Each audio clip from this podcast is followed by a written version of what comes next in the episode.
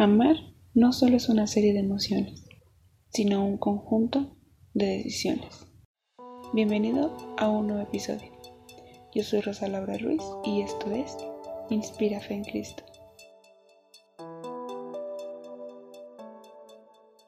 Amar no solamente es considerado como un conjunto de emociones o de sentimientos que puedes o no expresar, sino más bien se vuelve una serie de decisiones que en tu diario vivir y en cada una de tus acciones manifiestan el sentimiento del amor o las emociones que puedes expresar a través de una acción.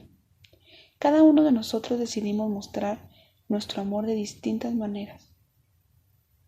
Y así no solamente no solamente al expresarlo, sino también cuando percibimos ese amor de otros lo percibimos de una manera única e irrepetible. Pero cada uno elegimos si mostrarlo o no.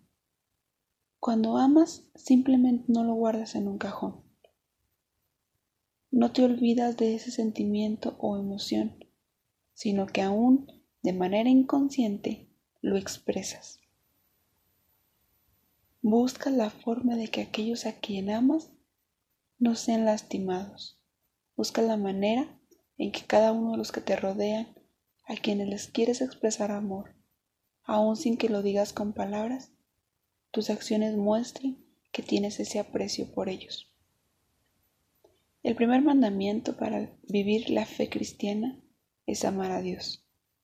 Amar a Dios con toda nuestra mente, cuerpo y alma y el segundo mandamiento es amar a nuestro prójimo como a nosotros mismos.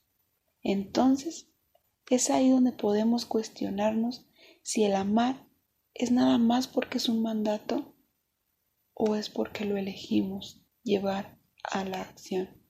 Pero entonces, amar es una elección o una obligación.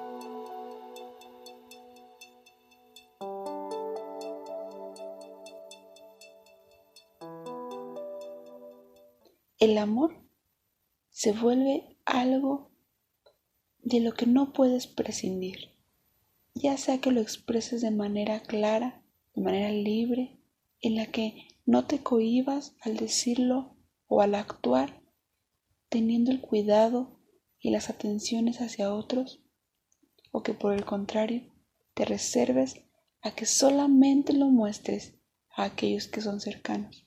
Pero como seres humanos tenemos la libertad de decisión, es decir, tenemos la elección de si obedecer a ese mandato o simplemente dejarlo de lado. Entonces, aun cuando la palabra de Dios nos, nos guíe a que es un mandamiento el amor, la misma palabra nos permite tener esa elección de amar o no amar. Dios no quiere que le amemos a Él de una manera obligada. Por ello Él nos hace el llamado a amarle, poniendo primero Él su amor en nosotros, depositando primero Él su amor en nuestras vidas, para posteriormente poder corresponderle a Él, amándolo con toda nuestra mente, con todo nuestro cuerpo y con toda nuestra alma. Podemos decir que el amar se vuelve una elección cuando somos conscientes que el amor es, es imprescindible, cuando en verdad queremos expresarlo. Pero el amor puede llegar a ser una obligación cuando simplemente te sientes con el compromiso de hacerlo, cuando no lo haces porque en verdad lo sientes en tu corazón, sino que actúas como si fuese algo que tienes que hacer o que tienes que expresar. Pero entonces ahí deja de ser amor. El amar es considerado como una elección, aunque muchas veces podamos decir que lo que sentimos no lo podemos cambiar o que no podemos elegir a quién amar. Sin embargo, el amor llega a ese punto con una serie de atenciones que lo preceden, con una serie de acciones que van antes de llegar a su totalidad al amor. Y así es con Dios. Hay una serie de acciones, una serie de puntos clave que son notados por nosotros y que por ello nos lleva a adorar a Dios. Y uno de esos puntos clave, en primera de Juan 4, nos habla de que nosotros amamos a Dios porque Él nos amó a nosotros primero. Y para ello nos hace la invitación de que amemos a nuestro prójimo, para expresar el amor a Dios. Dice que si no amamos al que vemos, a nuestro hermano, a nuestro a aquella persona que está a nuestro alrededor, viéndola, ¿cómo podríamos amar entonces a Dios que no lo vemos? Para adorar a Dios es necesario amarlo. Y eso solo es posible cuando lo reconocemos como nuestro único Señor y Salvador. Cuando somos conscientes que por gracia Él nos otorga la salvación, que es un regalo no merecido. Adoramos a Dios cuando aceptamos que Él deposita primero su amor en nosotros.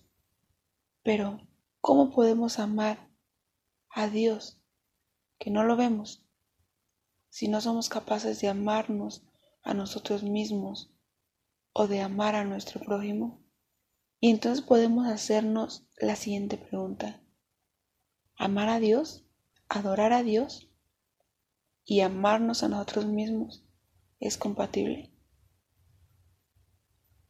Lamentablemente, nuestra sociedad ha creado una imagen o un estereotipo donde el amor propio se ha, se ha concebido como un ídolo, donde si te amas a ti mismo, no puedes creer en que un ser superior tiene poder y autoridad sobre tu vida, donde si te consideras a ti como prioridad, estás destituyendo de su lugar a Dios, quien debe de ocupar el primer lugar en nuestra vida. Por ello muchas veces creemos que es incompatible el amarnos a nosotros mismos el tener o conocer el amor propio con el adorar a Dios. Pero Dios en su palabra, en Mateo 22, versículo 37 al 40, nos habla que necesitamos amar a Dios como primera instancia. Y necesitamos también amar a nuestro prójimo, como nos amamos a nosotros mismos. Pero entonces, ¿cómo podríamos amar a nuestro prójimo si no existe amor propio en nosotros? ¿Cómo podríamos llegar a ese punto? Necesitamos encontrar un equilibrio donde siempre nuestra prioridad sea Dios. Y Dios va a poner también el amor hacia nosotros. Va a poner el que tenemos que cuidar nuestro cuerpo, tenemos que cuidar nuestra mente, cuidar nuestra alma, nuestro corazón. Porque si aprendemos a cuidarnos físicamente, psicológicamente o espiritualmente, con esas tres áreas de nuestra vida completas, guiadas por el Espíritu Santo, vamos a poder cuidar el templo del Espíritu de Dios, porque dice que somos templo de Él, somos templo de ese Espíritu. Cuando ponemos a Jesús como nuestro Salvador en nuestra vida, cuando le reconocemos aceptamos por completo que el Espíritu Santo venga y more en nosotros. Y esto nos permite que podamos cuidar su templo, que podamos estar de manera armónica o de una manera agradable en su presencia. Y es ahí donde nos guía a amarnos a nosotros mismos, pero como una segunda instancia después del aprender a amar a Dios. Cuando aprendemos a amar a Dios, y conocemos el amor propio, vamos a poder expresar el amor a nuestro prójimo.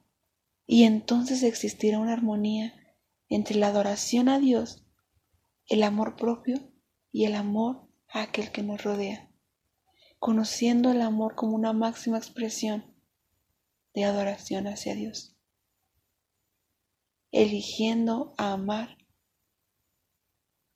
no porque se nos dé la orden, sino por agradar al Dios Todopoderoso que nos da la vida.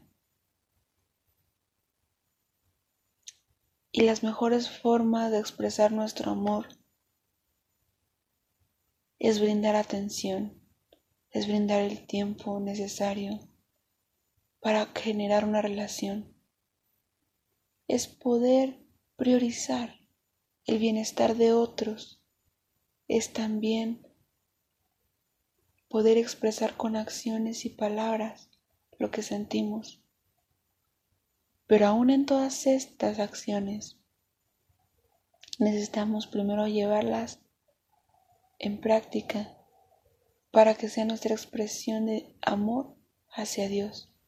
Y Él nos guiará y nos transformará paso a paso y poco a poco de modo que podamos llegar a, a expresar el amor a nuestro prójimo sin ningún límite o sin nada que te detenga para esto. Porque muchas veces el amar a alguien implica que hablemos la verdad siempre.